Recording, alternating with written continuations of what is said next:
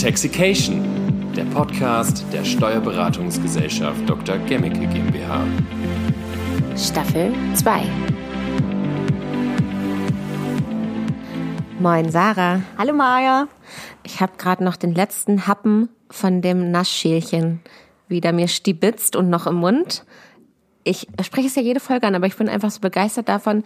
Ich zähle euch mal auf, was hier alles drin liegt. Also Knoppers, Twix, Mars, Lindeier jetzt auch zum, zum passend zur Zeit. Ja, zur Osterzeit oder zur Aprilzeit. Und was hast du dir heute da schon stibitzt? Ich habe mir einen Kinderriegel schon genommen. Ich habe einen Bounty gehabt und ja. Ich fand's auch cool, du bist in den. Raum reingekommen, hast direkt gesagt, wo sind die Süßigkeiten? Weil da standen sie noch nicht. Das fehlende Mittagessen. Aber we weißt du, was ich mich frage? Wann sind wir so weit in unserem Podcast, dass wir wie Olli und Jan bei Fest und Flauschig auch während der Sendung essen? Nebenbei naschen, ne? Ja. Weil noch sind wir diszipliniert. Ja. Noch. Mal sehen, wenn es also gleich knistert, dann wird einer von uns schwach und macht sich so einen Knoppers auf. Ja, schreibt uns gerne mal, was ihr prophezeit. In welcher Folge kippt's? Wie viele Folgen müssen wir noch machen? Ganz genau. In der letzten Folge haben wir gesprochen über. Über die Steuerskandale bei den Promis und wir haben unfassbar große Zahlen kennengelernt. Genau. Und wer ist dir so am meisten im Kopf geblieben, beziehungsweise was beschäftigt dich danach noch? Also mich beschäftigt besonders, wie viel Steuern kann man eigentlich zahlen? Weil Uli Hoeneß hatten wir 43 Millionen Euro Steuern, die er nachzahlen musste. Jetzt sage ich schon wieder den Namen, den ich eigentlich nicht sagen sollte. Aber ich echt denke so, ich möchte auch mal Steuern zahlen. Einfach wie reich Menschen sein können. Ne? Ja, Wahnsinn, oder? Das ist doch echt unglaublich. Und mich beschäftigt immer noch nachhaltig, dass man so, so aus Versehen so schnell am Flughafen so viele Steuern hinterziehen Verrückt, kann, wie schnell es gehen kann. wenn man es nicht verzollen lässt. Ja, Okay, also falls ihr die Folge verpasst habt, hört gerne noch mal rein. ihr lernt bestimmt auch noch was. Ja, heute haben wir Ähnliches vor, beziehungsweise baut diese Folge auf das Thema auf. Und zwar beschäftigen wir uns heute mit Mit den Steuerskandalen des Staates. Ganz richtig. Und wir gehen auch gleich tiefer drauf ein. Aber erst einmal, wie immer, darfst du in das Schüsselchen greifen. Oh, Wahrheit oder Giftfrage? Ja, ich habe schon gesehen, du hast schon beinahe vergessen. Ja. Und das ist auch das letzte Zettelchen, was da jetzt drin liegt. Also wir müssen eigentlich mal nachlegen. Vielleicht habt ihr Steuerpflichtigen ja auch mal Fragen für uns. Hast du gezogen? Mein Lieblingsort in Hannover, diesmal persönlich, also eine Wahrheitsfrage. Mhm. Oh, da passe ich aber gut zu Gemmicke. Mein Lieblingsort würde ich tatsächlich die Einriede nennen. Ah ja. Also es ist ja der große, vielleicht gibt es ja einige Nicht-Hannoveraner. Wir haben in Hannover einen riesigen Stadtwald, über 300 Hektar und grenzt auch recht dicht an meine Wohnung an. Also ich gehe fünf Minuten dahin und bin in diesem unendlich großen Wald und habe da auch schon Halbmarathon-Trainings drin gemacht und der Wald hat nie aufgehört. Also war immer nur da drin unterwegs. Das ist sehr schön. Ach, schön. Ich überlege gerade tatsächlich, was meine, was mein Lieblingsort ist. Irgendwie dadurch, dass ich Hannover nach meinem Abi verlassen habe Mhm. und aktuell gerade in Hamburg lebe, äh, bin ich noch so auf meinen Abi-Zeiten hängen geblieben und Ja? ich bin immer gerne ins Sasa gegangen. Ich glaube, den Club gibt es gar nicht die mehr. haben Probleme mit Mietverhältnissen. Und immer wenn ich jetzt am Hauptbahnhof mal jemanden abhole oder da hinten in der Ecke mal vorbeifahre, dann denke ich, ach witzig, hier bin ich als junges Girl nachts äh, zu den Bars gegangen und äh, das waren so meine Lieblingsgegenden. Was wäre dein Lieblingsort in Hamburg? In Hamburg, ich wohne ja in Winterhude, wie Mhm. ich immer so schön sage, Winterhut. Und da ist auch der Alster Kanal. Also ich wohne zwei Kilometer von der Alster entfernt, aber. Ja. die hat auch so kleine Kanälchen, äh, die auch in Winterhude vorbeigehen. Und da kon- schön. kann, kommt man auch äh, mit so einer Leiter ins Wasser und kann man auch schwimmen. Ach cool, ich habe da mal irgendwie so eine Kanutour durchgemacht. Irgendwo geht das bei dir vorbei? Ja, genau. Man kann cool. Mhm. sich da ein Tretboot holen, muss richtig auf die Karte gucken, weil du so oft entscheiden musst, will ich jetzt links vorbei, will ich jetzt rechts vorbei. Und dann äh, fand ich letztes Jahr so niedlich, habe ich das auch gemacht mit so einem Tretboot und mein Hund vorne, ganz Mhm. Ja. niedlich. Oh, süß. Und äh, in Winterhude sind natürlich auch so richtige Villengegenden. Ja, ne? das da hab ich damals auch gesehen. Vor allem am Wasser, Ja. an den schicksten. Die A-Lage. Und ich würde so gerne mal in die Wohnungen schauen oder in die Ich Häuser. Und ich fand es so niedlich, weil die Kinder dann von diesen Villengegenden haben äh, sozusagen so kleine Verkaufsstände am Wasserkanal gehabt und haben einen dann irgendwie piwarme Cola verkauft für vier Euro. Die wissen, wie man Geld macht. oder Süßigkeiten verkauft, äh, wo irgendwie nur so zwei Lollis drin sind für drei Euro. Also echt, echt putzig. Das ist Ja. meine Lieblingsgegend. Aber das erinnert mich an die Aussage einer Freundin von mir in der Oststadt. Da gibt's ja auch diese schicken Altbauwohnungen, gerade so an der Bödecker Straße, für die, die Hannover kennen. Und meine eine Freundin hat die These, da braucht man keine Gardinen, damit jeder von außen reingucken kann, wie schön, was für ein schöner Altbau diese Wohnung ist. Und Ja. Das erinnert mich stark daran. Und wie schön auch das Interieur ist. Ja. Ja, das war der schöne Teil des Podcasts. jetzt kommen wir zu den Skandalen. Jetzt kommen wir zu dem Skandal, genau. Ähm, wir wollen über Cum-Ex reden. Genau, das ist ja jetzt auch gerade wieder groß in den Medien, weil wieder einmal ein Untersuchungsausschuss einberufen wird. Und wir haben uns überlegt, weil wir ja auch nicht wissen, was noch passiert und was rauskommen wird und was überhaupt die Wahrheit ist, räumen wir den Skandal mal ein bisschen historisch auf. Ja, wir, wir, wir mögen es anscheinend, in Skandalen rumzubohren. Und ich möchte erst einmal für Dummies erklärt bekommen. Ich habe mir früher in der Uni auch immer die Bücher für Dummies gekauft, zum Beispiel Chemie für Dummies. Und ich möchte jetzt erstmal für Dummies erklärt bekommen, warum der Begriff Cum-Ex und was ist das für ein Skandal? Ja, wo wir gerade beim Thema Uni sind, also ich hatte Banken-BWL auch als Vertiefer in der Uni. Fand das eigentlich immer sehr interessant und mir hat Spaß gemacht. Und gucken wir mal, wie gut ich das erklären kann oder ob ich doch Ja. lieber beim Steuerrecht bleiben sollte. Also es geht ja um die Leerverkäufe. Das ist das Riesending bei Cum-Ex. Und was ist eigentlich ein Leerverkauf? Also da, das sind so die Fragen, mit denen wir uns beschäftigen. Und erstmal haben wir eine Aktie und man muss sich so vorstellen, ähm, Aktien können ja Dividenden ausschütten oder die Unternehmen, die zu der Aktie gehören, können Dividenden ausschütten. Und es ist ja dann meist im Vorfeld bekannt, was so geplant wird mit der Ausschüttung und auch das preist sich ja dann, wenn so langsam es auf den Ausschüttungstag zugeht, auch dieser Tag ist bekannt, preist sich das ja im Aktienkurs ein. Also, wenn ich weiß, pro Aktie kriege ich, meine Aktie ist 100 wert und ich kriege 20 ausgeschüttet, Ich wollte gerade sagen, arbeite mal mit, mit Werten. So genau. aber okay. also wir 100? haben eine Mhm. Aktie, die ist 100 Euro wert und ich weiß, am Ausschüttungstag kriege ich 20 raus. Dann ist die Aktie ohne diese Dividende ja eigentlich nur 80 wert, weil der Markt ja schon einpreist. Wenn ich die kaufe, kriege ich ja morgen 20 Euro. Mhm. Das ist, glaube ich, so erstmal klar, was quasi das, die Sache ist. Ja, ich kann dir noch folgen. Okay. Ähm, und jetzt ist bei diesen Leerverkäufen, da geht es so ein bisschen um das Eigentum. Wem gehört die Aktie rund um diesen Ausschüttungstag? Da müssen wir hin, um Cum-Ex zu verstehen, was eigentlich passiert ist. Ja. Und sagen wir, ich habe hier meine 100-Euro-Aktie, die verkaufe ich dir heute. Morgen ist Tag der Ausschüttung. Also verkaufe ich dir heute meine Aktie für 100 Euro. Und die, die Ausschüttung kriegst du. Ja. Das heißt, aus der Ausschüttung, da behält dann die Bank oder die ausschüttende Firma, die, wird die Kapitalertragssteuer einbehalten. Also du kriegst diese 20 minus Kapitalertragssteuer, aber jetzt nicht nachgerechnet, 25 Prozent, 5 Euro irgendwas, äh, musst, äh, kriegst du da, also 15 Euro irgendwas kriegst du dann oder 14 Euro kriegst du quasi an Dividende dann noch. Dadurch, dass dieser Wechsel aber nicht so schnell nachge steuerlich nachvollzogen ist, gibt es die Großverwirrung, wer kriegt jetzt diese Steuerbescheinigung über die Ausschüttung? Also Ja. über diese 5 Euro Steuer, weil die kannst du ja wieder in deiner Steuererklärung ansetzen. Und das war der Trick von Cum-Ex, dass man quasi zwei Steuerbescheinigungen hatte. Also ich hatte eine und du hattest eine und wir konnten beide unsere Kapitalertragssteuer at- ansetzen und wir zu uns zurückholen. Okay, also hat Obwohl der eigentlich ja nur du es hätte machen können. genau, also hat der Staat zweimal sozusagen das gleiche ausgeschüttet und zweimal was gezahlt. Ja, genau. Für einen und denselben Vorgang, der nur einmal hätte Genau. bezahlt werden dürfen. Okay. Okay, das ist doch das ist kompliziert.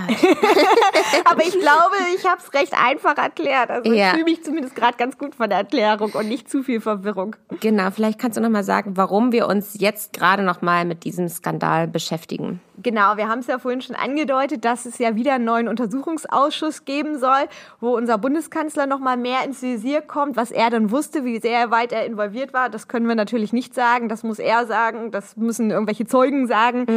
Ähm, aber gerade deswegen finden wir es wichtig, dass wir überhaupt mal diese Historie nachvollziehen. Und auch, was mir persönlich auch gar nicht bewusst ist, wie lange geht der Skandal eigentlich schon? Wusstest du das, wie lange das geht? Nee, sag mal, du hattest es vorhin schon mal erwähnt. Ja, genau. Also wir haben ja mal ein Vorgespräch und gucken, Ex ging in den 90ern los, dass diese Gestaltung da war. Ja. Und früher war das halt auch in Deutschland gang und gäbe. Also so mit inländischen Banken und inländischen Geldinstituten. Und da wollte man im Jahr 2005 bis 2007 mal so ein Gesetz entgegen, so ein Gesetz, Gesetzesentwurf machen, dass das einfach nicht mehr geht in Deutschland. Also dass Cum-Ex quasi per Gesetz verboten ist. Weil es Ja. war zu der Zeit ja nicht verboten, machen es ja auch alle. Wir haben ja gesehen, ist ja eigentlich gar nicht so dumm, sowas zu machen. Gibt ja Geld. Genau, lass uns nochmal darauf schauen, wer alles involviert war. Vielleicht können wir da so einzelne Organe und Personen einmal kurz nochmal definieren. Wir hatten ja eben gerade schon mal diese 100 Euro äh, gehört. Die kommt dann wahrscheinlich von einer Privatperson. Genau, also es waren ja dann vorwiegend größere Finanzmarktanleger und nicht so Kleinanleger, wie ich dich und mich jetzt einschätzen würde, sondern eher Banken oder irgendwelche Fonds, die das irgendwie im größeren Stil gemacht haben, weil es ist natürlich auch ein gewisser Aufwand, der betrieben werden muss.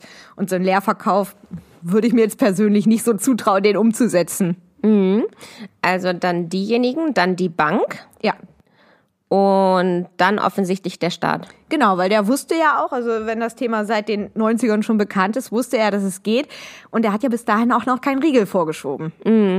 Können wir nochmal bei diesem 100-Euro-Beispiel, weil da vorhin auch so viele Zahlen gefallen sind, ähm, was war dann sozusagen der Verlust vom Staat? Also wir haben ja gesagt, die Dividende war 20 Euro. Ja, genau. Da haben wir 25 Prozent Kapitalertragssteuer drauf. Also wenn du jetzt so eine Dividende kriegst und wir machen das jetzt ohne Leerverkauf oder so, dann kommen auf deinem Konto irgendwie 14 Euro noch was an, weil davon 25 Prozent Kapitalertragssteuer, also 5 Euro, einbehalten werden von der Bank. Die führt die eigentlich auch automatisch ans Finanzamt ab. Das heißt, du müsstest eigentlich nichts mehr tun in dem Fall. Und dann noch ein bisschen Solidaritätszuschlag. Okay, gut, jetzt haben wir die Zahlen nämlich nochmal gehört. Das war nämlich, du bist sehr schnell. Deswegen muss ich das nochmal hören. Nicht, bremst nicht. Für mich ist das klar und logisch. Ja. Okay, wie und warum ist dann dieser Skandal überhaupt aufgeflogen? Wir haben ja schon gehört, den gibt's ja schon echt lange. Genau, also es war anscheinend im Jahr 2007, fangen wir vielleicht noch mal ein bisschen vor dem auf, bevor es richtig aufgeflogen ist an. Im Jahr 2007 hat man ein neues Jahressteuergesetz en, äh, dann endlich verabschiedet, womit diese Cum-Ex-Lücke dann geschlossen werden sollte. Weil der Staat schon wusste, hey, da gibt's eine Lücke, wir, zahlen hier, wir zahlen hier irgendwie andauernd das Doppelte an beide Ja. ähm, Parteien. Parteien, richtiges Wort, genau, danach habe ich gerade gesucht. Und dann haben sie versucht, okay, wie können wir jetzt das stoppen? Und dann Genau. haben sie ein Gesetz. Genau, und da ist es gebracht. natürlich, also das ist eigentlich auch so der klassische Weg, wie man das jetzt, wie ich es auch kenne aus dem Gesetzgebungsverfahren, das BMF oder der, die Regierung beschließt oder erarbeitet einen neuen Entwurf und dann wird der erstmal der Öffentlichkeit präsentiert und dann haben die ganzen Branchenverbände auch Zeit, sich dazu zu positionieren. Es ist natürlich auch häufig, dass wir Steuerberater oder unsere Ver Berufsverbände uns damit einmischen und sagen, hey, hier, das ist nicht praktikabel für uns. Habt ihr mal über das Risiko nachgedacht? Oder es wird dann ja auch fleißig in den Fachzeitschriften diskutiert, wo man vielleicht dann wieder tricksen kann und was gestalten kann, was der Staat nicht gesehen hat. Der liest aber auch diese Zeitschriften und Ja. kommt da mit. Und so war es damals auch. Und das war, das ist natürlich jetzt alles pure ja, Mutmaßerei, ob es wirklich so war, weil wir es ja auch nicht wissen. Aber wir können nur das wiedergeben, was in den Medien steht, dass ein Herr Ramakas da wohl sich, der massiv an der Erarbeitung des Gesetzes mit drin war, sich wohl von den, Branchen, von den Branchenverbänden der Banken, von, von den Branchenverbänden der Banken hat beeinflussen lassen, Ja. sodass da eine gewisse Lücke mit im Gesetz drin war, die durchgegangen ist. Jetzt zu deinem Frage, wann und warum ist das überhaupt aufgeflogen? Also Cum-Ex lief dann fröhlich weiter und 2009 hat tatsächlich ein Whistleblower dem äh, Bundesfinanzministerium da Bescheid gegeben und gesagt, hier Leute, passt mal auf, ihr erstattet zu viel Kapitalertragssteuer. Okay, und wie ist es dann, wie ist man dann mit dem Vorfall umgegangen? Na gut, es dauert ja immer so ein bisschen Ja. der Staat, ne? Und du willst ja dann auch irgendwie eine gewisse Regelung schaffen, die dann ja auch wirklich praktikabel ist und das wirklich verhindert und nicht wieder nur was Halbgares umsetzen, was die nächste Lücke aufreißt. Und dementsprechend kam erst im Jahr 2012 die Gesetzesänderung, die diese Cum-Ex-Lücke wirklich geschlossen hat. Was aber zeitgleich noch losging, war eine gewisse Härte des Staates. Und zwar ging es los, dass durch Staatsanwaltschaft, Steuerfahnder, Polizei gewisse Razzien durchgeführt haben. Und ich habe hier mal ein paar Daten rausgeschrieben, weil ich es eigentlich ganz spannend finde, wer alles mit drin hing. Und zwar die erste Bank, die drin war, war 2011 zu 12 die Hypovereinsbank. Dann haben wir die Safran Sarrazin Bank in 2014, Deutsche Bank 2015, die kanadische Maple Bank 2015, die ist daran sogar insolvent gegangen. Und auch die Warburg Bank, die jetzt ja, glaube ich, bei unserem Bundeskanzler mit ins Spiel kommt, war 2016 da mit drin. Okay, wow. Also der Staat hat richtig versucht, durch die, ähm, wie, wie war das Wort, Razzien? Ja, genau. Ja, genau. Durch die Razzien versucht, äh, das in den Griff zu kriegen. Und was er tatsächlich auch gemacht hat, das kennen wir ja jetzt eher, wenn wir an unsere Promis denken mit den Schweizer Bankkonten, er hat tatsächlich auch eine Daten-CD im Jahr 2015 gekauft. Also auch da hat er versucht, nochmal an Daten zu kommen. Wer ist alles betroffen? Wer hat mitgewirkt? Wer ist involviert? Ja. Okay, und nachdem der Staat dann ein neues Gesetz auf den Weg gebracht hat, hat sich auch was entwickelt. Und zwar sind die meisten Cum-Ex-Geschäfte ins Ausland gegangen, richtig? Das war aber tatsächlich, da müssen Schon wir jetzt davor? wieder zurückspringen. Genau, also Cum-Ex lief im Inland in den 90ern schon und 2007 wurde die Lücke so geschlossen, dass quasi in, also mit diesen inländischen Banken es nicht mehr ging, aber man konnte es mit ausländischen Depotbanken noch weiter fortführen. Okay. Und das wurde erst 2012 geschlossen. Okay. Ich habe mich natürlich auch versucht, über diesen Fall aufzu, ähm, aufzuklären und mich zu informieren, so viel mehr. Und äh, mir ist der Name Carsten Maschmeyer auch begegnet. und ich fand dadurch, dass wir letztes Mal so über Promis geredet haben, wollte ich auch hier nochmal äh, die Promis erwähnen. Ja. Vor allem, weil der auch aus Hannover kommt. Genau, ich wollte Was gerade war sagen, da sind wir in dieser Hannoveraner Promi-Clique. Und zwar Carsten Maschmeyer, die, die ihn nicht kennen, der ist ja da auch ganz gut in der Anlage unterwegs. Er hat, ist ja versichert, hat ja ein Versicherungsunternehmen, die AWD. Ähm, und er hatte auch spekuliert. Und zwar da mit der Safran Sarrazin Bank. Und äh, die hat ihn, glaube ich, auch so ein bisschen gelockt mit hier, du kriegst dann die doppelte Kapitalertragssteuer wieder. Wir sagen das jetzt so klar. Ich weiß nicht, ob das damals so klar formuliert war. Und er hat dann im Jahr 2014 gedacht, ey, liebe Bank, weil Cum-Ex war dann ja Geschichte oder war, die Lücke war geschlossen, ich hätte jetzt aber gerne meine doppelte Kapitalertragssteuer wieder oder die Gewinne, die man mir versprochen hat. Das, so wird er wahrscheinlich eher gedacht haben. Ähm, und hat die tatsächlich auf Schadensersatz verklagt. Er war sich keiner Schuld bewusst. Er hat da nicht gesehen, dass das irgendwelche Steuertricks waren. Die Obwohl er eigentlich vorher damit angelockt wurde, oder? ja, also ich weiß nicht, wie diese Werbeversprechen damals aussahen. Ich habe nie eins gesehen, aber ich finde es einfach schon so. 2014 lief der Skandal ja und klar war das medial, kam glaube ich die große Aufschrei jetzt erst auch immer mit gewissen Untersuchungsausschüssen, dass das in den Medien verbreitet worden ist. Aber er fühlte sich einfach hintergangen. Und wie ist das zu Ende gegangen? Hat er da noch irgendwas, hat, konnte er sich selbst retten oder? Ja, das habe ich nicht rausfinden können, ob er was gekriegt hat. Aber ich glaube, dann wäre das mediale Echo auch groß gewesen. Das stimmt. Wie ist es denn ähm, bei Gemmecke? Hattet ihr Mandanten, die davon betroffen waren? Das weiß ich leider nicht. Also ich bin ja erst seit 2020 im Unternehmen und Ich glaube, das hättest du mitgekriegt, oder? Erzählt man sich so, darf man sich sowas ist die gegenseitig Frage, erzählen? ob wir Steuerberater es rausgekriegt hätten. Also wenn Ach ich jetzt so. so meinen Kleinanleger, da, ne, wenn ich so überlege, wie es läuft bei meinen Einkommensteuermandaten, ich krieg eine Steuerbescheinigung von irgendeiner Bank, da steht drin, der, ich habe 100, er hat oder mein Mandant hat 100 Euro Kapitalerträge gekriegt, die Bank hat 25 Euro Kapitalertragssteuer abgeführt. Oder vielleicht auch 50, dann würde ich mich gerade in so einer kleinen Relation schon wundern, wieso hat er denn so viel Kapitalertragssteuer gekriegt. Mhm. Aber würde das jetzt auch erstmal vertrauen, dass das in der Bank jemand anständig geprüft hat und eine vernünftige Steuerbescheinigung okay. ausgestellt Jeder hat. vertraut auf den anderen. Ja. also ich habe tatsächlich in meiner Vergangenheit auch schon mich mit Banken angelegt, weil ja, das war wieder so ein Nischenfall und neueres Recht, aber weil die Steuerbescheinigungen da permanent falsch waren. Und dann sitze da in irgendwelchen Grundsatzabteilungen der Banken, die diese Steuerbescheinigungen würdigen, die das nicht verstanden hatten. Und jedes Jahr aufs Neue habe ich meine Einsprüche da geschrieben, weil die Steuerbescheinigung falsch war. Und das Finanzamt sagt, ist ja eine richtige Steuerbescheinigung da. Ja, damit hast du auch eigentlich schon die zweite Frage beantwortet. Und zwar, wie geht denn Gemmicke mit solchen Fällen um? Also, die Frage ist ja, es muss ja jetzt einer meiner Mandanten, nehmen wir das mal an, das hypothetische Beispiel, einer Mandanten hört unsere Podcast-Folge oder liest jetzt in den Zeitungen die ganze Zeit was über den Untersuchungsausschuss und denkt sich so, komm, Ex, da habe ich ja früher, glaube ich, auch mitgemacht. Ich glaube, das weiß keiner so richtig. Also ich meine, es ist ja irgendwo der Vorwurf der Hinterziehung, ein bewusstes Tun oder Hinterlassen, um meine Steuern zu verkürzen. Das ist ja da. Ähm, der wäre ja im Raum. Und wenn er mich dann vertrauensvoll anrufen würde und sagt, hier, komm, Ex, was machen wir denn da? Dann würde ich auch erstmal sagen, die letzten zehn Jahre könnten wir, müssten wir eine Selbstanzeige aufgeben. Klar, ich meine, wir sind jetzt im Jahr 2013. Ob das noch so geklappt hat, ist die nächste Frage. Aber angenommen, würden wir dann berichtigte Steuererklärungen abgeben und das quasi korrigieren und dem Finanzamt anzeigen, hier lieber Mandant, hier liebes Finanzamt, war doch ein bisschen mehr Steuer, als wir anfangs dachten, weil das noch rausgekommen ist. Und kriegt man es dann ein bisschen günstiger, weil man es selbst noch nachträglich so ehrlich ist? Also eine Selbstanzeige hat ja immer den Vorteil, dass es strafmindernd wirkt. Ne? Okay. Also wenn das jetzt, wenn unser Mandant, machen wir das mal das Beispiel weiter, wenn jetzt wieder wie in dem Jahr 2015 eine Daten-CD aufgekauft wird und da kommt raus, der Gemmicke-Mandant so und so war auch mit dabei, hat ganz gut was. Also diese Ehrlichkeit wird da schon belohnt, dass man ein milderes Strafmaß geht. Aber ansonsten geht es natürlich drum, wie viel Millionen, tausend Euro Steuern waren's und äh, es walten die üblichen Strafmaße. Oh, weia, okay, ihr lieben Steuerpflichtigen. Ich hoffe also, ihr habt eure Fingerchens nicht mit an irgendwelchen Cum-Ex-Skandalen ähm, gehabt. Wir haben noch einen zweiten Fall mitgebracht. Und ja, gerade ganz brandaktuell in den Medien. genau, welcher ist das? Und zwar die Klimastiftung. Und zwar waren ja die Schlagzeilen, äh, wir können ja auch nur das wieder, auch hier wiedergeben, was wir in den Zeitungen gelesen haben. Es wurden Steuererklärungen verbrannt. Und tatsächlich habe ich mich lange Zeit bei dem Skandal gewundert, wo ist denn da der Skandal?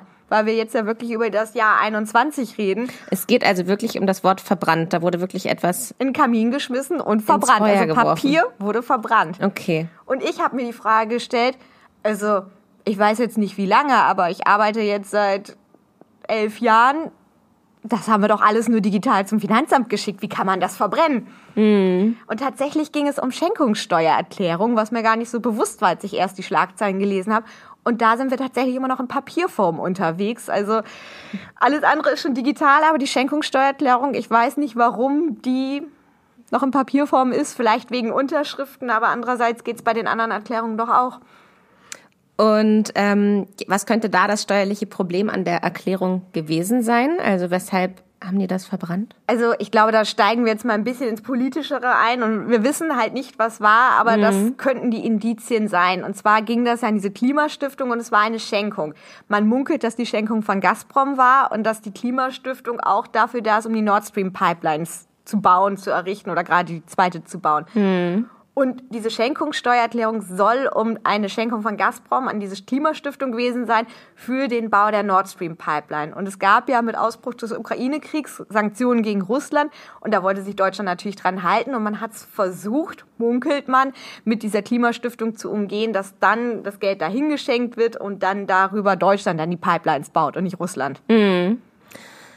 Okay, wow, es macht mir richtig Spaß, dir zuzuhören. Ich merke auch, es tut dir auch gut, dieser Podcast, oder? Du Ja, ich lerne mal was so ganz Neues im Steuerrecht. Und vielleicht was auch noch, ich meine, das ist eher wieder die Facheinschätzung, die ich geben kann, weil was wirklich gelaufen ist, können wir beide nicht sagen. Und äh, wir kommen auch, glaube ich, nur in Teufels Küche, wenn wir das machen. Aber das so eine Stiftung ist ja eigentlich für die Ewigkeit bestimmt. Wenn ich eine Stiftung errichte, dann will ich ja, dass die irgendwie ihren Stiftungszweck ewig erfüllt. Und Ja. so eine Stiftung löst sich erst auf, wenn der Stiftungszweck entfällt. Das war ja aber politisch auch alles nicht so einfach. Und vielleicht war das jetzt auch einfach der Versuch, diese Stiftung loszuwerden. Vielleicht auch das. Wird Ja, wir, wir stellen es mal so in den Raum. Okay, jetzt wo wir uns diese beiden Fälle mal genauer angeschaut haben, ich hoffe, Deutschland hat was draus gelernt. Was haben wir denn daraus gelernt? Also gerade Cum-Ex, gerade weil das ja auch so groß medial gerade bepriesen ist, es ist ja wieder im Untersuchungsausschuss Ausschuss drin und es wird versucht aufzuklären, wo lagen eigentlich die Fehler, wer wusste was, wer hat hinter den Kulissen da mitgemacht, ähm, von dem wir es vielleicht auch gar nicht wissen bisher, ist ja auch die Frage. Aber ich glaube, das ist wirklich das Wichtige, dass wir uns drüber unterhalten, was ist richtig, was ist nicht richtig, dass es ordentlich aufgeklärt ist. Ich meine, Fehler machen wir alle, aber in gewissem Maße sind Fehler ja dann doch recht schwierig.